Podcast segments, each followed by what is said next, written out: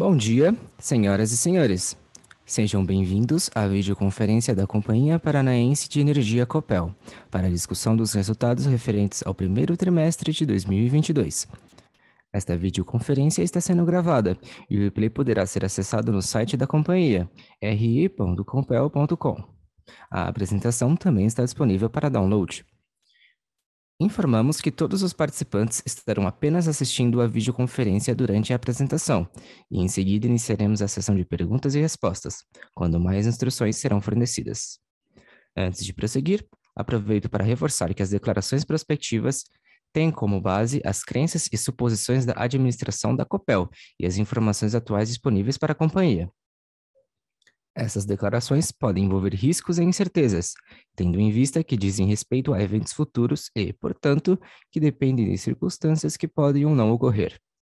Investidores, analistas e jornalistas devem levar em conta que eventos relacionados ao ambiente macroeconômico, ao segmento e a outros fatores que podem fazer com que os resultados sejam materialmente diferentes daqueles expressados nas respectivas declarações prospectivas.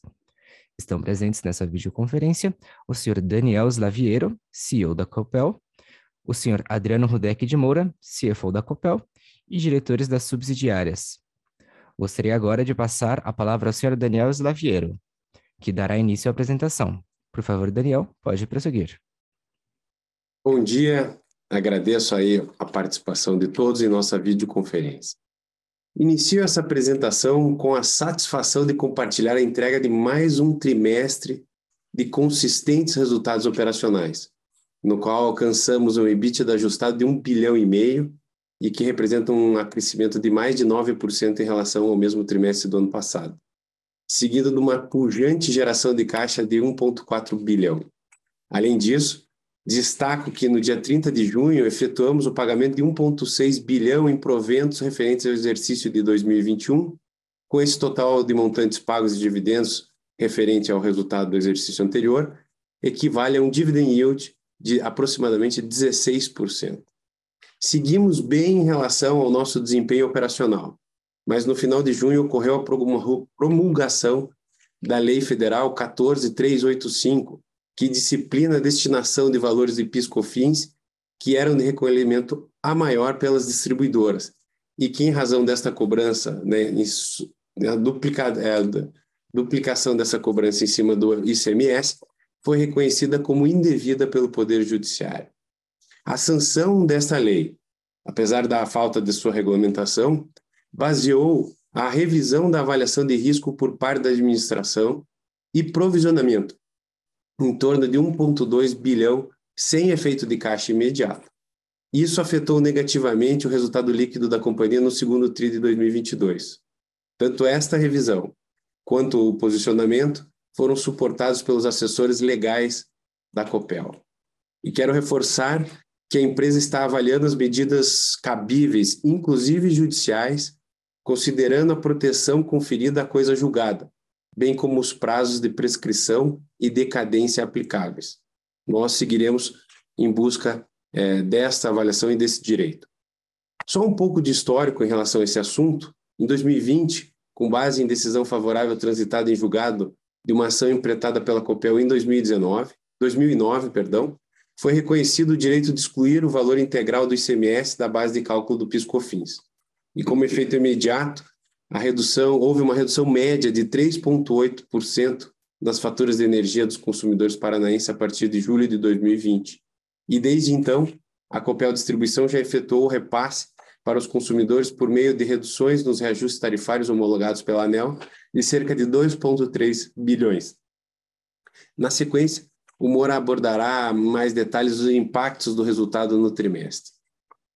Nesse próximo slide, quero ressaltar os highlights é, do que aconteceram nos últimos três meses e começando com a melhor nota possível, a manutenção da melhor nota possível, o AAA pela FIT, que reafirmou é, essa nota considerando o perfil robusto financeiro e consistente performance operacional da Copel e que com a sua atuação integrada no setor da energia, que são características que contribuem para a mitigação de riscos operacionais e regulatórios. E em linha com essa performance operacional, destaco que no segundo trimestre é, registramos uma redução de 13% em despesas com pessoal, já ajustado pelo INPC do período, e reflexo de uma redução de 643 colaboradores do quadro de pessoal através de programa de desligamentos incentivados. Entrando um pouco mais nos resultados propriamente, a Copel Jet foi o principal responsável pelo resultado do trimestre. A melhora no cenário hidrológico em 2022, alinhado com a nossa estratégia de gestão do portfólio de energia e do resultado advindo da transmissão, puxaram positivamente o nosso EBITDA. Meus cumprimentos ao Bertol e toda a equipe da Copel Geração e Transmissão. E relembro também que o complexo eólico Jandaíra, de 90 megawatts, segue em fase final de construção e já temos mais de 80% do complexo operando em testes. Isso só reforça o nosso comprometimento com a execução de obras e entregas no prazo. Na verdade, nesse projeto, uma entrega acima de dois anos antes do prazo é, do leilão A-6 de 2019. Nosso braço da comercialização, Copel Mercado Livre, segue se destacando no mercado nacional e continua sendo a maior comercializadora de energia do Mercado Livre e se preparando para a abertura do mercado. Nossa distribuidora segue com performance acima de dois dígitos nos níveis do EBITDA regulatório. O Moura detalhará alguns aspectos negativos pontuais do trimestre, como a elevação das provisões e custos de materiais. E como tivemos a revisão tarifária apenas no final de junho, a perspectiva é de melhora significativa no consolidado do ano. Importante lembrar que também efetuamos a abertura do capital da Copel Distribuição na categoria B, o qual não, o qual não visa emissões de ações, e que ela recebeu o prêmio Abrad de melhor gestão do Brasil. Para finalizar esse slide, gostaria de atualizar todos sobre a Compagás. Como tenho dito ao longo dos últimos calls, apesar de pequenos atrasos, o processo está em fase final de renovação da concessão por parte do poder concedente. A última informação que temos do Estado do Paraná é que o processo encontra-se na Procuradoria para avaliação do contrato. E mais uma coisa precisamos reconhecer, que diante do processo eleitoral não vemos condições de fazer a venda das ações da Copel até o final do ano. Nossa intenção é assinar a renovação do contrato de concessão por mais 30 anos no quarto trimestre de 2022 e assim poder fazer a alienação dos 51% que a Copel possui nessa na Compagás. No próximo slide, já caminhando para o fim, aborda um pouco mais dos avanços que o programa Transformação tem trazido na Copel Distribuição. Esse programa constitui um amplo plano de investimento com o objetivo de modernizar, automatizar e renovar a rede de distribuição e comunicação privada. Entre os benefícios esperados estão o reforço das redes rurais para reduzir é, desligamentos e garantir o suporte ao crescimento é, do setor de agronegócio no estado do Paraná. Redução de custos com serviços de OIM e aprimoramento no controle dos indicadores de DEC e FEC. Nesse sentido, encerramos o primeiro semestre de 22 com quase 9 mil quilômetros executados, de um total de 25 mil que compõem uma das frentes que é a do programa Transformação, que é o Paraná Trifásico. Esses 25 mil quilômetros estão previstos para concluir até 2025. No entanto, gostaria de destacar o programa de Smart Grids, o Rede Elétricas Inteligentes, que na primeira fase, até junho, já havíamos instalados 375 mil medidores inteligentes em nossa área de concessão, o que representa significativo avanço para nossas operações, redução do, de homens hora, quilômetros rodados, emissões de gás carbônico, perdas não técnicas, e né, só nesta primeira fase estimamos que houve um benefício anualizado na ordem de quase 50 milhões de reais, 49 para ser preciso. Esses investimentos, além de melhorarem a qualidade do fornecimento de energia aos nossos clientes, buscam reforçar três compromissos da nossa empresa. Primeiro, a disciplina na alocação de capital, pois todos os investimentos comporão a base de remuneração integralmente, é, como tem sido a nossa tradição. Segundo, eles reduzem, como mencionei, os nossos custos de operação, quando, conforme está aí colocado no slide, e também reforçam a nossa agenda ESG, contribuindo para a otimização de recursos e a diminuição na emissão de gases de efeito estufa. E agora, já, já finalizamos a compra da fase 2, que engloba mais 28 municípios e 500 mil unidades consumidoras. Até meados de 2024, teremos praticamente um milhão, quase 30% da nossa base. Somos hoje a distribuidora com o maior programa de smart grid implantado no Brasil. Passo agora a palavra ao nosso CFO, Adriano Moro, e depois nos colocamos para perguntas e respostas. Ok, obrigado, Daniel. Bom dia a todos. Também agradeço a participação de cada um de vocês na nossa teleconferência. É, eu acho importante esclarecer logo no início, com um pouco mais de detalhes, o impacto dessa provisão do PIS e COFINS, né, que o Daniel já comentou no início, que teve um efeito líquido no resultado da Copel DIS de 1 bilhão e 200, e por consequência também no, no resultado consolidado do grupo Copel. É, no EBITDA, o efeito foi de 810 milhões, ressaltando de novo né, que não houve um impacto de caixa nesse momento, e apenas um reconhecimento contábil extraordinário né, e não recorrente. Esse é um tema que envolve várias distribuidoras no país e também vários outros setores, é, não só a Copel, né? Muitos de vocês lembram dessa longa discussão que é esse questionamento da inclusão do ICMS na base de cálculo do PIS e COFINS. E fazendo uma história longa curta, a Copel também ganhou essa ação, que foi impetrada em 2019, em 9, como o Daniel já falou. Essa decisão favorável transitou em julgado depois de mais de 11 anos né, em julho, em junho de 2020, né, com direito retroativo de mais cinco anos anteriores, ou seja, a Copel obteve o direito de reconhecer mais 16 anos de créditos pagos a maior, e isso foi reconhecido no balanço da Copel Diz em 2020. O efeito imediato lá em julho também já foi falado pelo Daniel, né, um efeito de quase 4% nas faturas de energia dos consumidores, uma redução de 4%, e desde então a, a compensação ela já ocorreu nos, nas duas eh, ajustes tarifários, tanto em 21 como em 22, acumulando mais de 2 bilhões e 300. É, mas um fato novo que provocou essa, essa provisão complementar foi a lei, né, promulgada nos últimos dias né, do, do, do trimestre, e que gerou essa necessidade de uma revisão na avaliação do risco de compensação uh, de parte desses créditos, especificamente aqueles acima dos 10 anos, né? a data do transitado jogar, os quais a COPEL e seus assessores legais entendem ser direitos da distribuidora, mas que pela regra contábil, especificamente o, CPC 25, é, como a probabilidade de êxito é possível e não provável, então houve essa necessidade de, provisão. Lembrando ainda que esse tema é um, tem uma consulta pública da ANEL, né, em, em 0521, sobre os critérios de devolução desses créditos aos consumidores, mas ela também ainda não foi concluída. Então, nesse contexto, nesse contexto a COPEL continuará avaliando todas as medidas cabíveis para preservar o nosso entendimento dessa tese né, e, e, proteção à coisa julgada, bem como também os, os prazos prescricionais.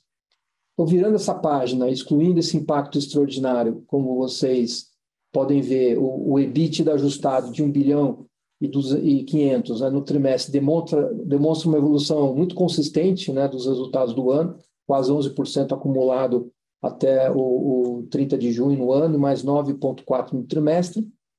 Esse resultado ele demonstra uma uh, robusta geração de caixa operacional, que ultrapassa aí 1,4 bi no trimestre, já refletindo também uma boa, memória, uma boa melhora uh, no cenário hidrológico nacional, é, com menos, com menor necessidade de compra de energia, né? além de vários outros fatores que também contribuíram para a melhoria deste resultado, como uma receita é, maior também na remuneração dos ativos de transmissão e, e, agenda consistente de redução de custos aí como como já foi falado também. Né? Com isso estamos fechando mais um trimestre com uma sólida posição financeira, um saldo de caixa de mais de 3 bilhões e 600 mesmo após os pagamentos dos dividendos aí no final do, do mês de junho, de 1 bilhão e 600. Uh, ah, em relação ao lucro líquido ajustado, né, que ficou em 667 milhões, teve uma queda em relação a 2021. E apesar desse crescimento do EBITDA, o aumento da inflação, essa escalada de juros, uh, afetaram negativamente o custo da dívida, que acabou também crescendo um pouco de 9 bi, de 8, de 9 para 9 bi, de 8 bi, Isso reduziu o, os resultados financeiros em quase 270 é, milhões de reais. Também impactou aí a receita financeira que a gente tinha da CRC e acabou com o pagamento no ano passado acabou é, sendo eliminado. Por fim, também estamos reconhecendo uma maior parcela de depreciação, de mais ou menos 67 milhões no trimestre, e principalmente pelos efeitos da repactuação do GSF, a qual já começou a ser amortizada de acordo com o prazo remanescente da concessão das usinas, né, que foram beneficiadas.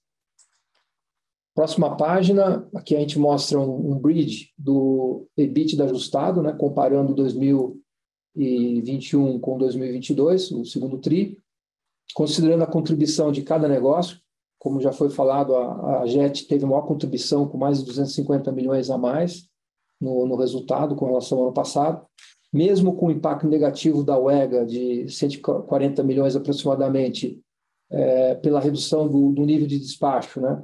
ah, o resultado consolidado cresceu mais de 100 milhões de reais.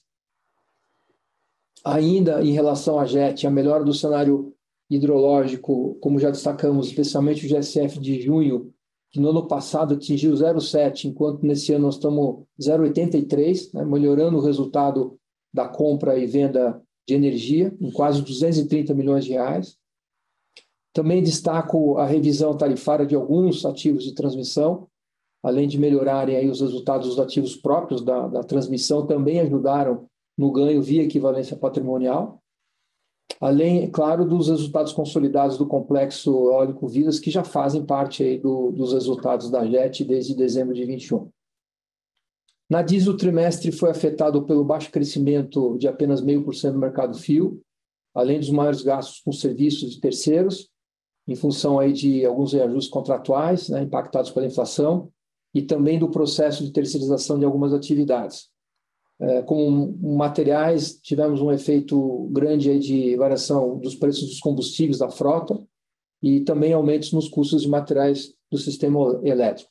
O PCLD veio um pouco acima daquilo que a gente esperava, mas já estamos vendo uma reversão dessa tendência com o plano de ação que já está em execução Esperamos uma melhora para os próximos trimestres. É, em termos de eficiência, como já foi falado pelo Daniel, nós estamos na ordem de 12%. E somente mais um comentário: apesar do, do PCLD ter aumentado um pouco, ainda o nível de inadimplência está totalmente dentro da normalidade, aí abaixo do 1,5. No próximo slide, aqui a gente destaca os três principais negócios, já falamos praticamente de todos eles. a JET está superando já a marca de um bilhão de EBITDA no trimestre bem consistente também com o trimestre do, do primeiro trimestre do ano, crescimento de 12%, aqui já estamos considerando os resultados consolidados, inclusive da UEGA, um sólido crescimento baseado na execução também né, de uma consistente melhoria de eficiência, redução de custos, conclusão das obras, né, que nós já estamos vendo, essas novas aquisições né, com efeito prático aí de vilas, e principalmente uma eficiente gestão aí na comercialização também de energia. Na DIS, a redução de 11% pelas razões que já destacamos, né, chegando perto do EBITDA de, de 337 milhões no trimestre. Estamos confiantes na retomada da evolução desse nível de eficiência regulatória, com todas as medidas né, que temos atua, atuado e, e vamos continuar muito focados na execução da estratégia de melhoria contínua de eficiência, que já está mostrando aí resultados né, exitosos. Companhia, a Copel Mercado Livre continua no topo aí das maiores comercializadoras, né, já destacado aí pelo Daniel, é uma importância estratégica relevante aí na comercialização de energia do grupo, um forte potencial de crescimento sustentável aí com várias capturas de oportunidades de maior abertura do mercado, enfim, é uma agenda muito positiva aí pela frente. Temos resultado um crescimento de 2 milhões de, de reais no EBITDA ajustado, sem dúvida um, um ano desafiador aí também considerando a volatilidade dos preços né, de energia. Indo em frente, no PMSO, destaco a redução dos custos com pessoal, atualmente nosso maior custo gerenciável, é, que no, no, ajustado reduziu aí no consolidado mais de 3% em relação a 2021, basicamente pela redução que o Daniel também já comentou, né, de 643 funcionários. É, essa redução mais do que compensou o aumento do dissídio de quase 11% em outubro né, do ano passado, pelo aumento do INPC. Na linha de M, também já falamos, né, da, especialmente da DIS, mas estamos mantendo níveis adequados, se a gente considerar a inflação no período, até um pouco abaixo. Na linha de provisão, além do incremento do PCLD, teve também alguns litígios, né, um impacto relevante na, na comparação entre os períodos foi também o reconhecimento do intérmite da, da UEGA, que foi positivo no trimestre de 2021, e esse ano nós não tivemos nenhum impacto, então na comparação aí tem uma redução de 139 milhões, e excluindo essas provisões, nós estamos vendo um aumento bem abaixo da inflação, né? como eu falei, 3%, né? com uma inflação aí que já está nos dois dígitos. Antes de avançarmos, eu quero apenas destacar né, que, essa, que a melhoria de, de eficiência e redução de custos são um dos pilares da nossa estratégia. Nós vamos continuar buscando né, todas as oportunidades através de investimentos em novas tecnologias, revisão de processos, ferramentas, enfim, investimentos prudentes, né, que nós já estamos começando a ver os impactos positivos, e, e isso vai continuar na, na nossa agenda. Indo em frente, falando um pouquinho do programa de investimentos, né, acho que estamos cumprindo aí tanto o, o, plano físico como financeiro, inclusive com antecipação de projetos, como é o complexo eólico de Jandaíra, então bem avançado. Já investimos mais de 1 bilhão e 200 uh, eh, até junho de 22. Estamos focados agora na conclusão do complexo eólico Jandaíra e nos investimentos prudentes da DIS, né, que sozinha já investiu mais de 1 bilhão de um total de 1.600 que está previsto para o ano de 22, principalmente no programa Transformação e também é, que inclui aí o programa Trifásico, o Paraná Trifásico e o Smart Grid. E apenas lembrando que o investimento previsto para 2022 não contempla aqui eventuais oportunidades de novos negócios, né? Estamos falando 2 bilhões de produção, mas sem considerar esses, essas novas oportunidades, sejam brownfields ou greenfields, para os quais estamos analisando aí é, várias oportunidades. Bom, indo em frente, já passando aqui para a parte final, quase, da, da apresentação, é, seguimos aí, antes do Q&A, é, temos a evolução da alavancagem, que está perto aí do 1.3, já considerando o impacto da provisão do PIS e COFINS, que eu mencionei no início, é, lembrando que essa alavancagem ainda tem os impactos dos resultados não recorrentes de 2021, como a venda da Telecom, a repactuação do GSF, a liquidação também uh, da CRC no, no, ano passado, no terceiro TRI de 21. Vamos continuar focando na melhoria dessa estrutura de capital mais equilibrada, né, com as alavancas de, da política de dividendos e também da de investimento. E sabemos aí que precisamos avançar nesse tema da estrutura de capital mais competitiva. Por fim, não temos nenhuma exposição de câmbio né, com o nosso balanço, a nossa dívida ela está bem equilibrada com relação aos vencimentos dos próximos trimestres, totalmente dentro da nossa capacidade financeira. Então, acho que da minha parte é isso. Obrigado aí mais uma vez pela participação de todos e podemos passar agora para a sessão de Q&A. Iniciaremos agora a sessão de perguntas e respostas para investidores e analistas. Caso deseje fazer sua pergunta, digite-a via Q&A. Nossa primeira pergunta vem do Sr. Raul Aldrich. Pergunta ao CFO: Existe alguma previsão ou plano de redução de dívidas, visto o alto custo de, carrego desta dívida pelo aumento do CDI? Obrigado, Raul, pela pergunta. Eu acho que é bem pertinente a sua preocupação. Nós estamos monitorando isso de perto. A gente está é, com plano de captação dentro do, do mínimo restrito para atender às nossas demandas de investimentos, né, sem afetar tanto a, o nosso objetivo é, físico como financeiro, até porque esses investimentos trazem retornos é, relevantes, né, que nós estamos esperando. Então, nós estamos avaliando né, a, a, o mercado com bastante cautela, né, para não fazer nenhum endividamento além daquilo que é necessário, justamente para não afetar mais ainda o nosso resultado financeiro, que já foi afetado, né, por esse incremento desse último ano, como eu expliquei no início. Mas estamos bem atentos a esse ponto.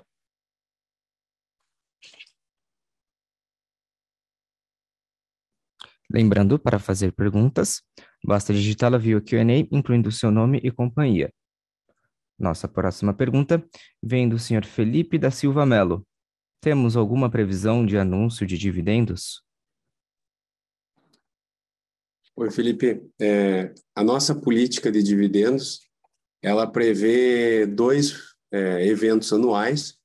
Nós sempre tratamos isso ah, no terceiro trimestre, e com exemplo do que foi o ano passado, e isso será analisado pelo Conselho de Administração.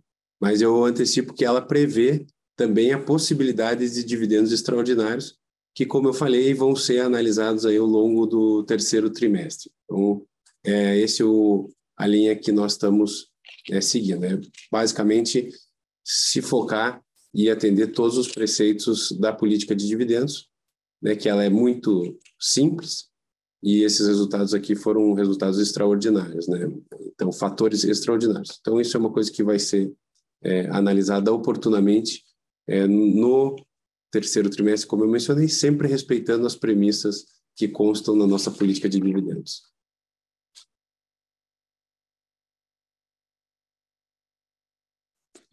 Nossa próxima pergunta vem do senhor Marcelo Sá. Oi, pessoal. Vocês vão ajustar o lucro por esse não recorrente do PIS, COFINS, para pagamento de dividendos? Lembro que vocês não ajustavam lucro por não recorrentes. Devemos esperar bem menos dividendos esse ano? Marcelo, acho que essa aí né, é a grande questão, tanto você quanto o Felipe e vários dos nossos investidores estão avaliando. A nossa política, ela, é, ela trata de resultados oficiais. Mas, como eu mencionei, ela também é, prevê a possibilidade de, de, dividendos extraordinários, né? E isso vai ser tratado aí, como eu mencionei, no terceiro trimestre, é, junto com como foi o ano passado, considerando todas as bases e, e, principalmente a questão dos dois do nosso compromisso com pelo menos dois eventos é, anuais. Então, isso tudo vai ser é, discutido e tratado é, com o nosso conselho aí ao longo desse terceiro trimestre. Lembrando que ah, no ano passado, né, nós divulgamos isso é, no final de setembro. Então, é mais ou menos essa expectativa que a gente pretende analisar entre o final de setembro e início de outubro.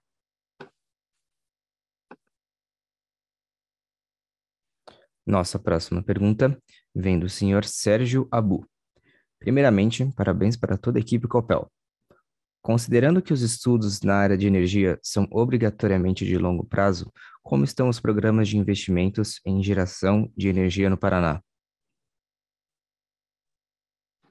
Sérgio, nós temos também, a exemplo do que foi mencionado da política de dividendos, uma política de investimentos, em que ela define quais são as principais frentes e tamanhos mínimos aonde tem sinergia, seja ela é, eólica, é, hidráulica ou solar, e também é, tamanhos mínimos de transmissão, por exemplo, como uma RAP mínima de 100 milhões. Enfim, todos esses, é, esses parâmetros, essas diretrizes, elas fazem parte aí da nossa política. Temos também uma, um ranking de priorização das oportunidades, sejam elas dos leilões de transmissão, seja das oportunidades que chegam até a companhia, e nós estamos é, olhando ativamente. E aí, com um foco é, no Paraná, mas lembrando que a Copel atua em 10 estados. Então, a nossa política, ela, muito mais do que limitações geográficas, ela vê aonde possuímos sinergias, aonde que precisam tamanhos mínimos para abrir, abrir novos clusters. Então, isso tudo está em sintonia com o que nós é, imaginamos para o crescimento da companhia. É, como o Moura falou, ter uma participação ativa nos leilões de transmissão, olhar as oportunidades que surjam em brownfield e também, é, caso surjam em greenfields, também está dentro do escopo da nossa política de investimento.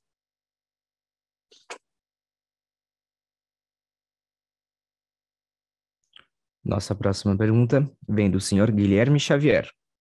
Qual a estratégia da companhia para a geração distribuída?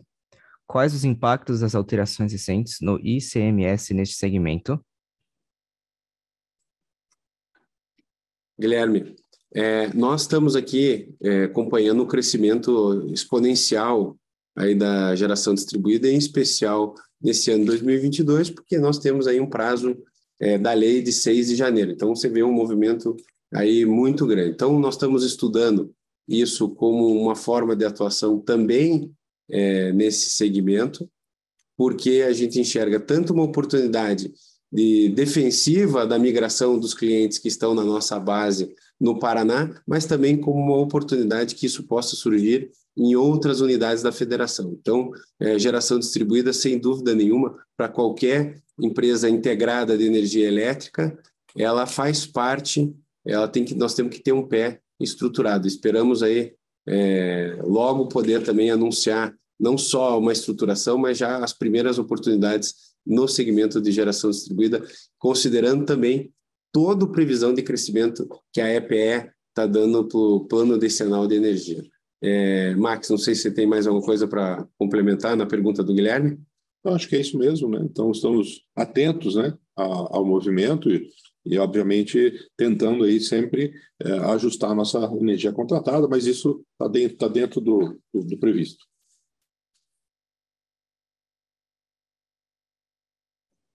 Nossa próxima pergunta vem do senhor Bruno Varela. Gostaria de saber se os impactos contábeis do trimestre relacionados ao PIS, COFINS, serão considerados ou excluídos na base de cálculo do dividendo para o ano.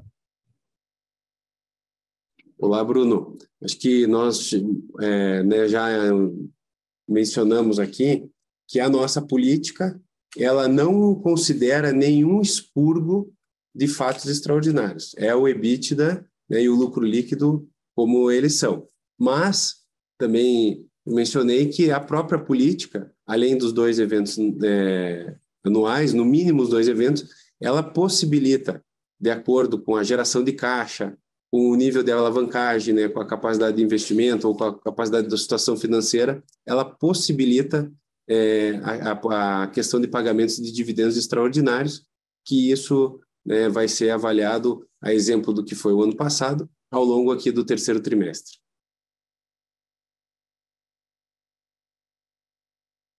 Nossa próxima pergunta vem do senhor Eduardo Grangeiro. É esperada a necessidade de mais provisões PIS barra COFINS no futuro, ou a destinação dos 800 milhões já foi suficiente para cobrir o montante previsto de 1,2 bi? Esse assunto, aí o Moura pode dar mais detalhes, mas ele está integralmente reconhecido no nosso balanço. Não temos nenhuma expectativa de qualquer provisão adicional ao que foi tratado já. Então, nós, como foi dito aqui no fato relevante, inclusive ontem, ao longo dessa apresentação, nós fizemos uma reavaliação de riscos, mas entendemos que a lei, é, apesar de todo o seu espírito muito correto e louvável, ela não, não interferiu, não afetou o preceito constitucional da prescrição. Então, é, respondendo aqui, viu, Eduardo, é, de maneira bem prática, não tem mais nenhum valor de PIS/COFINS que possa gerar qualquer provisão adicional no balanço da companhia. É, só complementando, né, esse é uma avaliação periódica né, que a gente sempre faz, então existe eventualmente a possibilidade, dependendo de fatos novos futuros, até de uma reversão desse valor. Né? Gente não tem expectativa nesse momento, mas esse é um, é um, é um, é um crédito que pode ser revertido no futuro.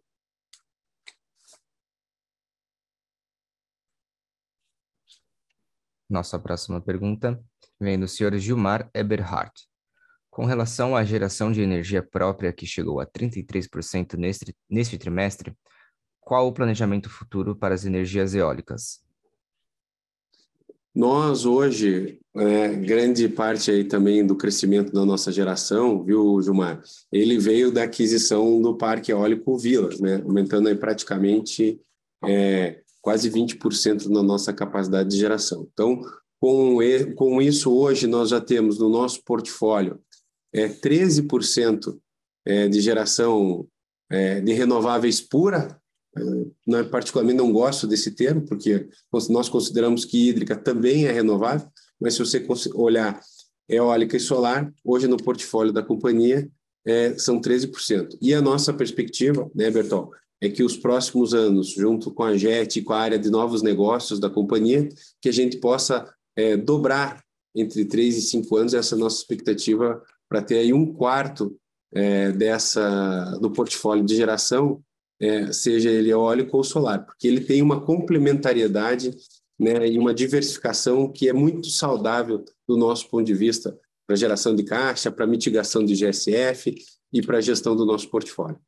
Bom, pode falar, Berto. Eu queria também falar, Gilmar, agradeço aí a, a tua participação, como os demais investidores nesse Q&A do segundo trimestre da Copel, da Copel, os resultados, e qual é a nossa expectativa de aumento de geração.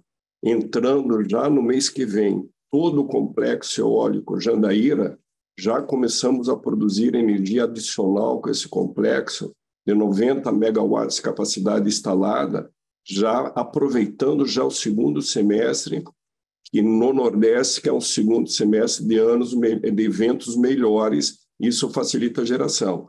Também temos outros projetos que estamos quase em fase final de, de aquisição também, que pode vir a contribuir é, no aumento da geração de energia eólica por parte da Copel. E na geração de hidrelétricas, de hidro, também que se aumento do GCF. Esse ano já estamos com uma previsão de 83% do GCF.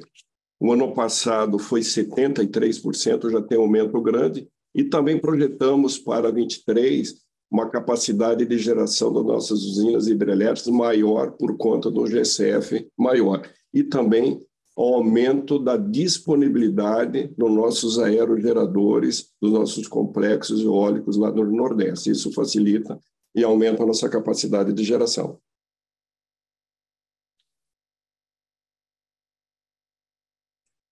Nossa próxima pergunta vem do senhor Bernardo Vieiro.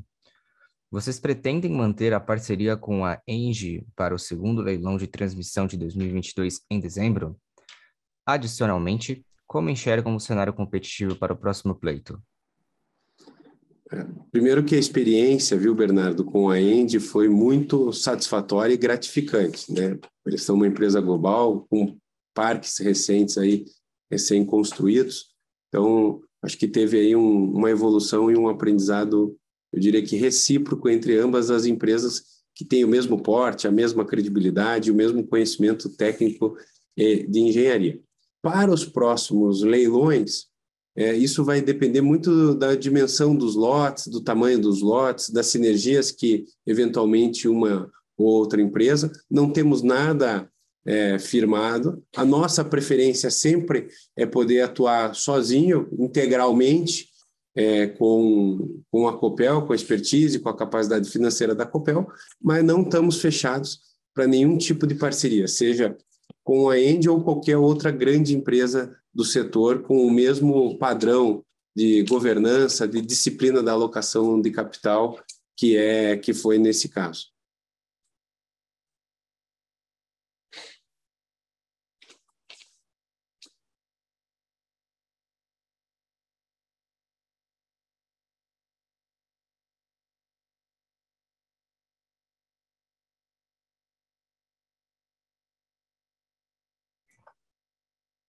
Nossa próxima pergunta vem do Daniel Travitsky.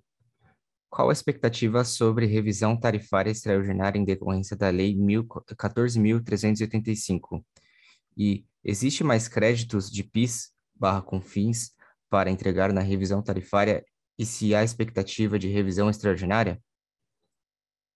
Responder aqui um pedaço da sua pergunta aqui, meu xará, e depois eu deixo aqui Moura e o Max aqui para complementar mas nós é, não vemos aqui nenhuma perspectiva de RTE para a Copel Distribuição tratando deste assunto, até porque a ANEL, com a promulgação da lei, ela já chamou as empresas que ela entendia que precisava é, revisitar essa questão. Como a Copel foi, é, a, a nosso reajuste já foi ali concomitante ou logo depois da lei, e isso não aconteceu nenhum chamamento aí para uma RTE, a gente não acredita que isso esteja é, no radar até o próximo ciclo tarifário do ano que vem. Então, é, é hoje é nosso cenário base e não temos nenhum indicativo é, da agência nesse sentido, até porque é, foram aqui nesse ciclo aqui foram destinados mais de 1,6 bilhão né, é, do prédio de do, dos créditos de PIS e COFINS é, para mitigação aí do amortização, né, ou mitigação dos reajustes tarifários. Se puder, Mora, falar um pouco aí do saldo remanescente. Então, tem, temos ainda um saldo de 1 bilhão e 800 aproximadamente, né, sem considerar essa parte dessa provisão adicional que nós fizemos. Então, isso acumularia aí com mais os 2 bilhões e 300, incluindo esse 1 bilhão e 600 que o Daniel comentou, algo em torno de 4 bilhões, né? passando dos 4 bilhões. Então, é um número bastante significativo. Mas ainda tem um saldo que provavelmente nós não vamos nem usar o ano que vem, né? Ter aí um, um ou dois anos na nossa expectativa para a utilização desse montante. Max. Não, só reforçando que né, realmente não há nenhuma expectativa de nenhum reajuste tarifário extraordinário.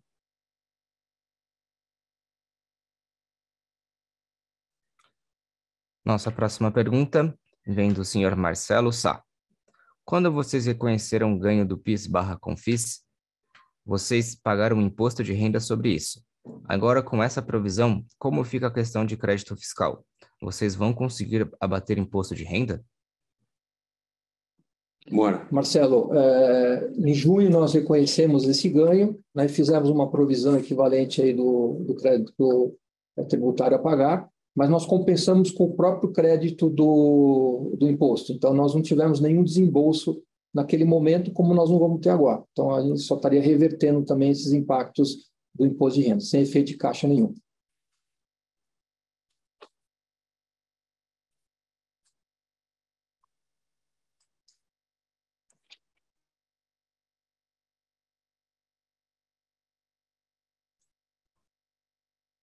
Nossa próxima pergunta vem do senhor Guilherme Kobayashi Morcelli.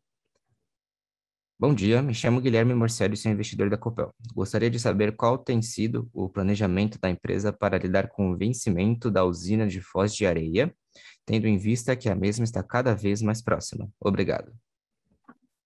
Olá, Guilherme. Eu acredito que esse seja um dos grandes temas estratégicos para a Copel né, para o ano de 23. Nós já estamos aí todo o processo burocrático de organização desse ativo numa SPE, o registro da nossa intenção e o que nós faremos é o, o que o determina o decreto de 2019, que permite a renovação da concessão desde que haja alienação do controle. Então, no quarto trimestre de 2023, é, haverá aí um leilão né, da nossa parte, alienando aí 50,1% ou 51% é, da SPE Foz do Areia, que, que é a detentora do ativo, e com isso a nossa é, pagaremos aí o bônus de outorga de renovação por mais 30 anos. Nesse momento, né, Bertol, nós estamos aí em fase de discussão, o Ministério já passou a etapa da revisão da garantia física e hoje está é, tá sendo discutido o cálculo do bônus de outorga. Né? E o que nós né, imaginamos é que as referências que foram utilizadas para o cálculo dos bônus de outorgas da Eletrobras, é, certamente não haverão grandes alterações aí para esse, esse próximo é, evento esse ativo. Mas é estratégico para nós, a, tanto a JET como a, a, o Cássio aqui, da diretor de novos negócios, estão tratando com as suas equipes e, como eu mencionei, no quarto trimestre de 2023, nós faremos um leilão da alienação é, desse 50.1 e mantendo os 49 aqui para a Copel. Bertol. Isso aí, Daniel. Inclusive, o, o Guilherme, o cronograma de, o, o, crono, o cronograma de alienação da FDA já está já está Espera aí que o celular do Bertol tocou aqui. Vamos lá, Bertol, vamos lá. Desculpe a todos. Faz com alguém aqui, Bertol. Não, Santinho. Então, Guilherme estava falando, o cronograma de alienação da FDA, nós já apresentamos ao Ministério de Minas e Energia, ele já encaminhou para o Tribunal de Contas da União, fazemos reuniões regulares com o Ministério de Minas e Energia para atuar em todas essas frentes e para fazer uma definição do preço da outorga, do valor da outorga mais adequado que tenha que preserve os interesses da Copel, os interesses do setor elétrico brasileiro e com a, com a capacidade de renovar por mais 30 anos a concessão dessa usina, que é como o Daniel fala, é a joia da coroa da Copel aí dos, dos, dos nossos empreendimentos de geração hidrelétricas. Então, está tudo encaminhado e temos até o dia 21 de dezembro de 2023 concluir o processo adjudicação 12 meses antes do vencimento da concessão, que é 21 de dezembro de 2024. Isso é o que rege, prescreve o decreto para ter o direito a prorrogar com mais por mais 30 anos. Estamos satisfeitos com o andamento do, de todas as tratativas com ministérios e, com certeza, a Copel fará um bom negócio na renovação dessa concessão. Nossa expectativa também, né, Bertol, é de uma alta competição é, por esse ativo. Exatamente. Ele foi todo é, returbinado, né, as quatro usinas aqui, foi um investimento aí que o Bertol e a equipe fizeram, aumentando praticamente é, 75 megawatts em cada uma das usinas, então é, ela realmente está um ativo é, muito interessante aqui para o sistema é, elétrico brasileiro. Então, essa é a expectativa na modelagem, na organização do cronograma, para que, que possa ter o maior nível de competição é, possível por essa, por essa usina. Nossa próxima pergunta vem do senhor Sérgio Abuja Mira. Como estão os estudos de P&D e inovação? Como estão os investimentos na área de RH, seu maior patrimônio?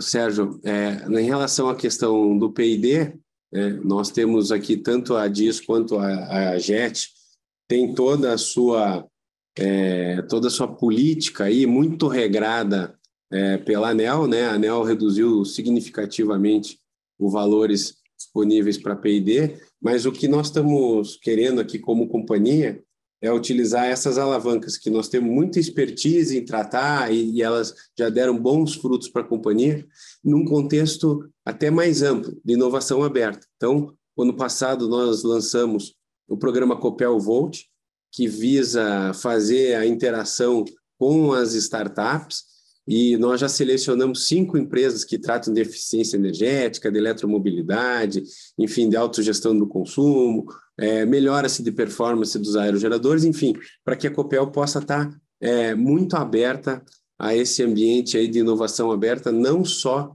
pelos, é, pelos tradicionais P&D, mas também é, pelo Copel Volt. Lá nos próximos semanas ou meses, o Cássio também a equipe vão lançar aí a fase 2. E em relação as pessoas, você colocou muito bem, é o maior patrimônio, muito mais que linha de transmissões, geradoras, turbinas, prédios, subestações.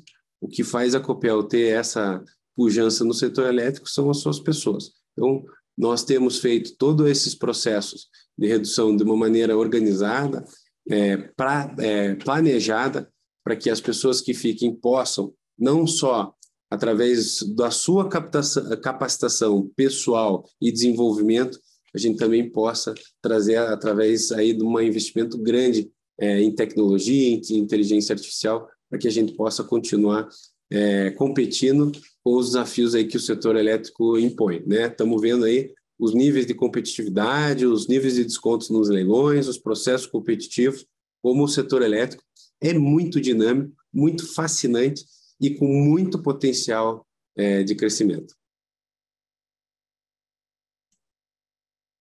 Nossa próxima pergunta vem do senhor Rodrigo Neves. Como estamos com a estratégia atual para o programa de recompra de suas próprias ações pela Copel? Temos alguma visão para o futuro em relação a este tema? É, não, esse tema não está sendo avaliado nesse momento. A gente entende que é, não seria oportuno né, fazer alguma recompra de ações. Então, não estamos pensando nisso, não.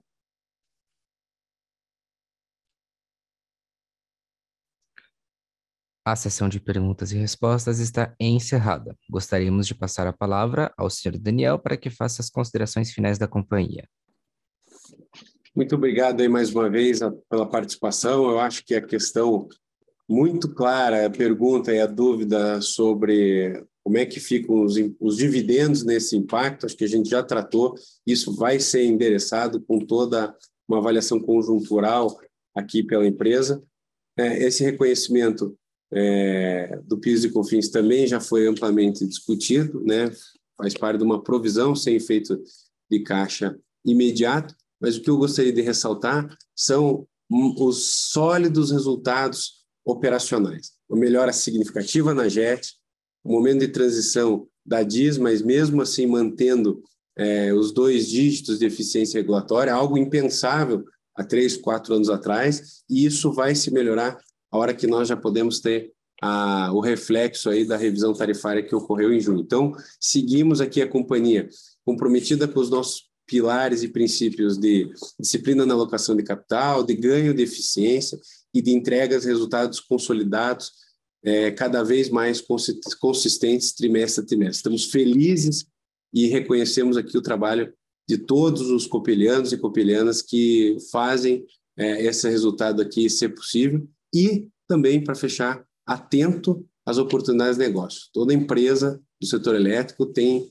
é, como prioridade também crescer conciliando o, pagamento, uma política de dividendos, mas também gerando perspectivas, gerando potencial de crescimento, EBITDA, e isso também é valorização das nossas ações e previsão de pagamentos de dividendos é, futuros. Então, é, agradeço mais uma vez a todos, agradeço aqui os meus companheiros e colegas da diretoria por mais um resultado, mais um trimestre aqui consistente da nossa Copel. A videoconferência da Copel está encerrada. Agradecemos a participação de todos e tenham um bom dia.